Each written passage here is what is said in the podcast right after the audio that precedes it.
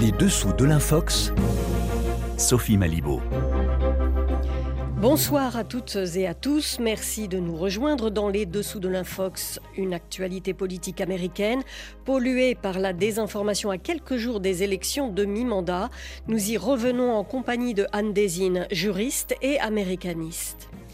Un empereur des médias à la dimension internationale qui s'empare en sous-main d'un parti politique et pèse de tout son poids dans la vie politique américaine, c'est Rupert Murdoch qui tire les ficelles à travers sa chaîne Fox News, mais pas seulement.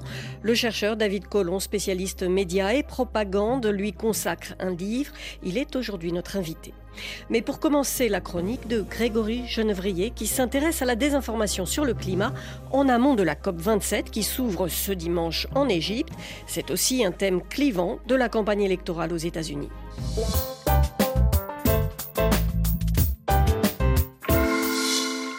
Bonsoir Grégory Genevrier. Bonsoir Sophie. La désinformation sur le climat, le déni face aux facteurs humains du réchauffement de la planète, c'est le sujet de votre chronique aujourd'hui. À deux jours de l'ouverture de la COP27 en Égypte, on remarque un regain d'activité chez ceux que l'on a coutume d'appeler les climato-sceptiques et qui euh, sont en fait plutôt des négationnistes de la cause climatique. Alors aux États-Unis, en pleine campagne des élections de mi-mandat, eh bien on s'aperçoit que les républicains et surtout les ultra-conservateurs sont séduits par ces infox, Grégory.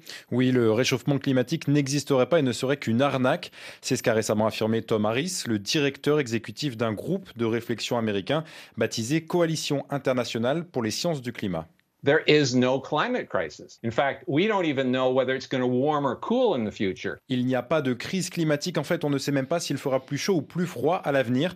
Voilà ce que déclare Tom Harris en direct sur la chaîne Fox News. Un bel exemple de désinformation climatique. Oui, car pourtant, le, le réchauffement climatique est bien une réalité, Grégory. Oui, euh, tout à fait. L'augmentation des températures est un phénomène constaté partout dans le monde. Les données mesurées le prouvent. Le consensus scientifique s'est développé grâce à l'accumulation de ces connaissances depuis plusieurs décennies.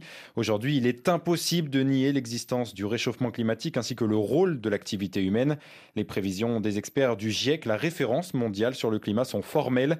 Les impacts de ce réchauffement sont observables et ils vont s'intensifier si rien n'est fait. Alors pourquoi cette désinformation climatique est-elle particulièrement populaire aux États-Unis? Alors ce succès s'explique en partie par la polarisation politique grandissante dans le pays. Selon une récente étude du Pew Research Center, seulement 23% des partisans républicains considèrent le réchauffement climatique comme une menace majeure. C'est 78% côté démocrate. Oui, puis aussi, il ne faut pas sous-estimer l'impact de Donald Trump. Oui, c'est lui qui a popularisé ce mouvement climato-sceptique durant son mandat. Il avait notamment déclaré que le réchauffement climatique était un concept créé par les Chinois pour s'attaquer à la compétitivité de l'industrie américaine. Évidemment, c'est une fausse information. Il en va du climat, mais aussi d'autres sujets comme le port d'armes à feu, la santé ou l'éducation qui divisent aujourd'hui la société états-unienne. Les du moins d'État proches de la mouvance libertarienne refusent de voir les gouvernements s'en mêler. Ces milieux ultra-conservateurs ont pour habitude de mettre en doute le consensus scientifique, que ce soit sur le réchauffement climatique ou la pandémie de Covid-19. Alors si on revient sur l'interview diffusée par Fox News, euh, dont on parlait au tout début, alors que représente ce Tom Harris qu'on a entendu? Harris est un ingénieur en mécanique, rien à voir donc avec la climatologie. Et puis quand on s'intéresse au financement de son organisme, la Coalition internationale pour les sciences du climat, on remarque des dons importants de l'Institut Heartland, une ONG climato-sceptique ultra conservatrice soutenue financièrement par les géants des hydrocarbures et aussi connue pour avoir défendu l'industrie du tabac. Au final, la méthode est la même. Des experts autoproclamés, financés par de puissants lobbies, s'en prennent aux travaux scientifiques pour empêcher toute action publique. Et alors, que sait-on de la propagation de ces propos? Eh bien, cet extrait de Fox News où l'on voit Tom Harris faire aussi l'éloge du charbon et s'en prendre aux énergies renouvelables est très sur les réseaux sociaux. Un narratif que Fox News, la chaîne la plus regardée sur le câble aux États-Unis, propage sans apporter de contradiction. Merci Grégory Genevrier. Alors, Fox News, la désinformation tous azimuts, on y revient tout à l'heure avec notre deuxième invité. Mais tout de suite, nous interrogeons Anne Desine sur l'impact de la désinformation sur les midterms, scrutin prévu le 8 novembre aux États-Unis, mais le vote par correspondance a commencé.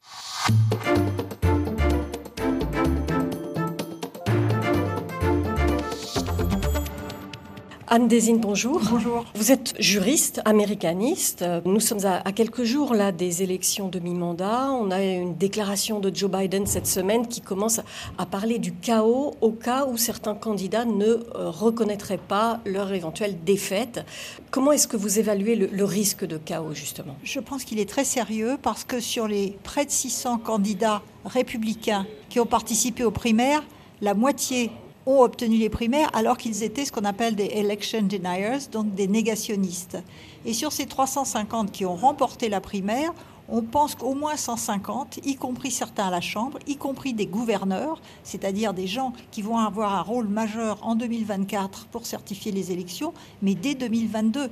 Donc si ces gens-là ne se comportent pas comme les héros de 2020, comme ce secrétaire d'État de Géorgie qui a refusé d'ajouter les 11 780 voix que demandait M. Trump, on va effectivement vers un chaos terrible et sans doute de la violence, et en tout cas beaucoup de contentieux électoraux. Vous qui êtes juriste, qu'est-ce que vous dites de ces accusations? D'abord, avant même les élections de 2020, il y a des groupes qui ont fait des études et qui ont certifiés, alors des groupes de gauche comme Brennan Center, mais aussi de droite comme Heritage Foundation, qui ont dit que s'il y avait de la fraude, ça représentait 0,00 quelque chose. C'est-à-dire de la fraude qui est de bonne foi, quelqu'un qui se trompe, un employé du bureau de vote qui se trompe. Mais il n'y a pas de fraude massive. Et là, on a déjà, en amont même du scrutin du 8 novembre, des accusations de fraude encore. Oui, mais alors, il faut bien savoir que la fraude, c'est un alibi depuis plus de 25 ans par les républicains parce qu'ils claironnent la fraude, ce qui leur permet de restreindre l'accès au droit de vote, de rendre plus difficile le vote en exigeant des pièces d'identité avec photo. Alors, ce qui nous paraît évident à nous, mais aux États-Unis, à cause de l'historique de discrimination, il y a tout un tas de populations qui n'aiment pas avoir cette carte d'identité et puis tout, un tas de choses. Donc la fraude, c'est vraiment un mantra pour le Parti républicain. Mais il y a aussi le fait que, donc, dès avant l'élection, Trump avait dit fraude, il l'a dit ensuite après, mais c'est dû au fait que les républicains qui ont tellement peur de la colère, de la vindicte de Trump, ont acclimaté, ont accrédité cette idée de fraude électorale et d'élections volées y compris les leaders, l'establishment au Sénat et à la Chambre. Et donc, à partir du moment où les, responsables du parti accréditent cette idée, ben, ça descend dans le pays. Et comme en plus, la plupart des, des, républicains sont dans des bulles cognitives, ils regardent Fox News, ils reçoivent euh, les tweets de conspirationnisme, et ça ne peut qu'amplifier le mouvement. Il n'y a rien pour euh, endiguer ces théories, ces mensonges? Bah, les, armes juridiques n'existent pas parce que le premier amendement est interprété de façon absolutiste par la Cour suprême. Donc tant qu'il n'y a pas une violence immédiate, on ne peut rien interdire et rien sanctionner. Quant aux réseaux sociaux, ils sont aussi protégés. Ils ont l'immunité en fonction d'une section 230 bien connue des spécialistes. La section 230 de la loi Communications Decency Act de 1996 dit que les fournisseurs d'accès, les réseaux sociaux, ne sont pas des éditeurs, ils sont des transporteurs et donc à ce titre, ils ne supportent aucune responsabilité pour les informations qu'ils véhiculent. Et comment vous voyez euh, l'arrivée de Musk à la tête de Twitter? Je suis relativement catastrophée, d'abord parce qu'il est, il est incohérent, ensuite il risquerait de rendre à Donald Trump son compte Twitter. Là, Donald Trump a un compte, mais il a simplement 4 millions de suiveurs, de followers. Sur Twitter, il en avait 88 millions. Et comme on ne peut pas sanctionner les mensonges, ça veut dire que la machine à produire des mensonges, qui a déjà fonctionné pendant 4 ans, fonctionnerait à nouveau. Un élément qui explique que l'on soit inquiet, c'est qu'à la minute où l'acquisition par Elon Musk de Twitter a été connu, on a constaté une montée en flèche de, certains ont dit plus 100%, d'autres plus de 400%, des tweets racistes et anti-africains-américains. Donc c'est terrifiant. Merci beaucoup Anne Désine. Donc, je rappelle que vous êtes euh, professeur euh, émérite à l'Université Paris-Nanterre et auteur également du livre Les États-Unis et la démocratie. Alors comment en est-on arrivé là? Comment l'environnement médiatique, l'information du public ont pu se dégrader à ce point? C'est un expert de l'histoire de la communication des médias et des manipulations de masse qui va nous permettre de mieux comprendre. Entretien avec David Collomb tout de suite. On en parle. Bonjour David Collomb. Bonjour. Vous êtes professeur et chercheur à Sciences Po Paris. Vous avez écrit plusieurs ouvrages sur la propagande et les manipulations de masse. Dans le dernier livre, vous vous attaquez à un monstre en la matière, Rupert Murdoch, l'empereur des médias qui manipule le monde. C'est le titre de l'ouvrage paru cet été aux éditions Talendier. Alors le livre retrace la montée en puissance de Murdoch depuis son, son premier job en Australie où il a grandi jusqu'à présent. C'est par là que je souhaiterais commencer. Je voudrais vous demander quelle est l'étendue aujourd'hui de cet empire aux mains de Rupert Murdoch? C'est un empire mondial présent sur quatre continents, aussi bien dans la télévision, la radio, la presse écrite, la presse magazine que dans l'édition.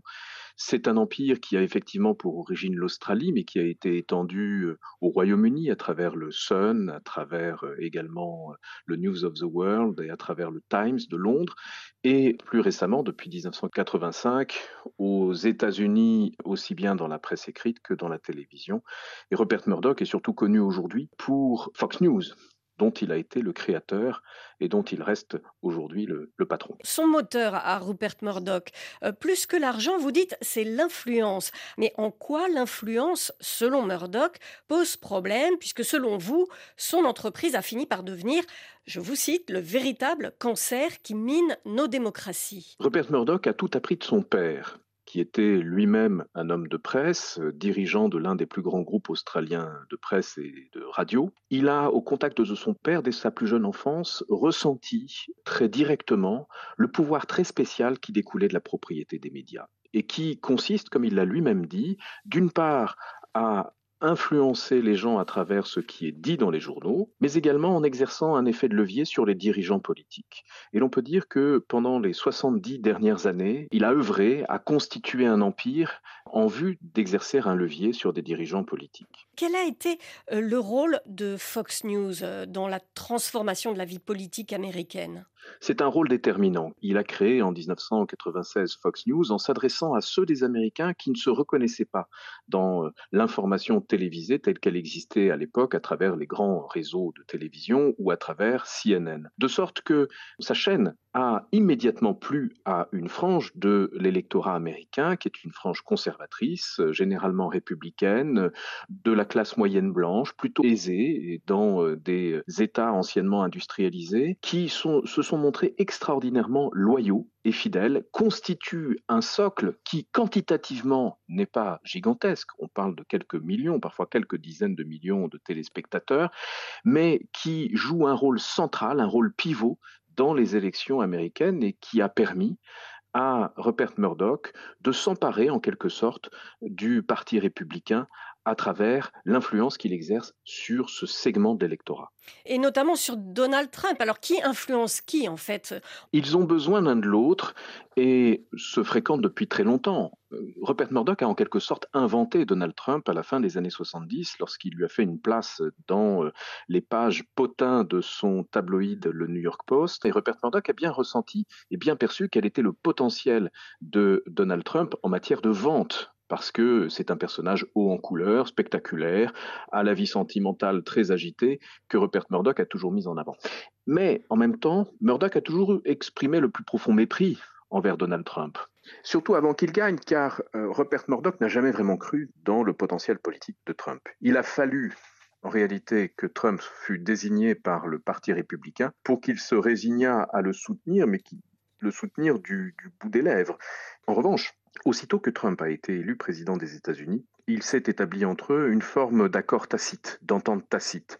Trump avait besoin de son ami Rupert pour donner une bonne image de son action à travers ses médias, qu'il s'agisse de Fox News, qu'il s'agisse du New York Post ou qu'il s'agisse du Wall Street Journal que Rupert Murdoch a racheté en 2007. Et Murdoch, de son côté, était bien heureux de pouvoir transformer la Maison Blanche et la présidence de Trump en une forme de présidence Murdoch. Jamais aucun propriétaire de presse n'a eu tant d'influence sur un président des États-Unis. Il a pu influencer très directement un certain nombre de ses choix, de ses nominations, un certain nombre de ses décisions et de ses politiques à l'intérieur comme à l'extérieur des États-Unis. Mais cette euh, sorte d'alliance de circonstances, peut-être, est-ce que c'est idéologique? Ils se retrouvent en partie, tous deux, dans une dénonciation du poids de l'État. Rupert Murdoch est fondamentalement un libertarien. Il se retrouve dans une commune détestation des élites traditionnelles et dans une volonté de changement radical au besoin par le chaos. En revanche, il ne se retrouve pas tout à fait dans la ligne qui a été insufflée à Donald Trump par euh, son conseiller spécial Steve Bannon et qui est une ligne anti-globaliste qui est une ligne qu'on qualifierait euh, en Europe de souverainiste, tout à fait à l'encontre des idées euh, de Rupert Murdoch, qui incarne un capitalisme globalisé, mondialisé, qui incarne précisément la dérégulation des marchés, la concentration qu'exècre Steve Bannon. Il y a quand même beaucoup de paradoxes dans ce personnage, puisque il revendique euh, ce populisme d'extrême droite, le suprémacisme blanc tel qu'il s'affiche sur Fox News, et en même temps, il fait le jeu de cette façon des, des régimes autoritaires chinois, russes, en contribuant à l'affaiblissement de la démocratie libérale aux États-Unis, mais pas seulement. Le moteur principal de Rupert Murdoch, c'est le succès de ses médias qui est un levier d'influence, de sorte que il fera toujours en sorte de donner à son public ce qu'il veut lire, ce qu'il veut entendre ou ce qu'il veut voir. Si aujourd'hui Fox News est une chaîne qui diffuse énormément de théories du complot et de théories climato-sceptiques, c'est tout simplement parce que cela satisfait le public de Fox News, qui fait l'objet de sondages minute par minute le soir pour déterminer les discours les plus à même de le satisfaire et de le rendre toujours plus captif. Il faut avoir à l'esprit que Fox News et Fox Corp, la société qui contrôle Fox News, génèrent plus d'un milliard de dollars de bénéfices par an. La désinformation rapporte énormément d'argent. Rupert Murdoch en est la preuve vivante. Vous l'appelez l'un des plus puissants entrepreneurs du doute au monde. Qu'est-ce que vous voulez dire par là? Les faits, à ses yeux, passent au second plan. L'information telle qu'on la conçoit dans les démocraties comme étant le produit d'une démarche journalistique reposant sur une éthique ou une déontologie lui est totalement étrangère. Il a par exemple un jour publié les faux carnets d'Adolf Hitler tout en sachant qu'ils étaient faux, mais peu lui importait car la publication de ces carnets lui a permis de vendre beaucoup plus d'exemplaires de ses journaux. Alors une toute dernière euh, question sur euh, ses héritiers, euh, enfin l'un de ses fils en tout cas, James Murdoch, lui a pris ses distances vis-à-vis de son père. Et il a dénoncé cette entreprise de désinformation que représente Fox News. Alors, est-ce que les, avocats d'une presse de qualité aux États-Unis font le poids par rapport à un géant de la désinformation tel que Rupert Murdoch? Aujourd'hui, les États-Unis connaissent une, de profonds bouleversements de leurs médias. On constate également que le journalisme de qualité est loin d'être mort, car s'il n'existe pas aux États-Unis l'équivalent de notre service public, il existe en revanche des journaux privés comme le New York Times qui respectent tout à fait la déontologie et l'éthique journalistique et ont le grand mérite de dégager des bénéfices qui permettent de recruter davantage de journalistes. Donc le journalisme de qualité n'est pas totalement mort. En revanche, il est clair que la concentration des médias entre les mains d'un petit nombre de milliardaires qui ont des intentions politiques déterminées et l'affaiblissement subséquent des médias publics, notamment en France après la suppression de la redevance audiovisuelle, est de nature à fragiliser la qualité de l'information dans nos démocraties. Euh, vous avez l'impression que Rupert Murdoch, il fait des émules en France? Rupert Murdoch fait des émules partout dans le monde. Ces initiatives ont été euh, suivies sur la longue durée par plusieurs magnates des médias qui ont opéré le même type de concentration, qui ont licencié des journalistes en grand nombre, qui ont informatisé leur production. Et très récemment en France, il est certain que le parcours de certains propriétaires de médias donne à penser qu'il y a une inspiration murdochienne. Euh, je songe bien évidemment à, Vincent Bolloré qui a constitué un empire qui est un empire cross-média, intermédia, euh, avec euh, télévision, maison d'édition, radio, presse écrite, et qui manifestement a également des convictions politiques qu'il entend bien faire prévaloir dans certains de ces médias. J'ai en tête en particulier CNews. Eh bien, merci beaucoup, euh, David Collomb, pour euh, ces analyses et ce livre, Rupert Murdoch, l'empereur des médias qui manipule le monde, aux éditions Talendier. Les dessous de l'Infox, c'est fini pour aujourd'hui, mais tout reste là avec les liens, les références à consulter sur notre site www.rfi.fr, rubrique Stop l'Infox. Merci à nos invités et chroniqueurs, ainsi qu'à Claude Battista qui a réalisé cette émission. On se retrouve la semaine prochaine. En attendant, place à l'information sur RFI.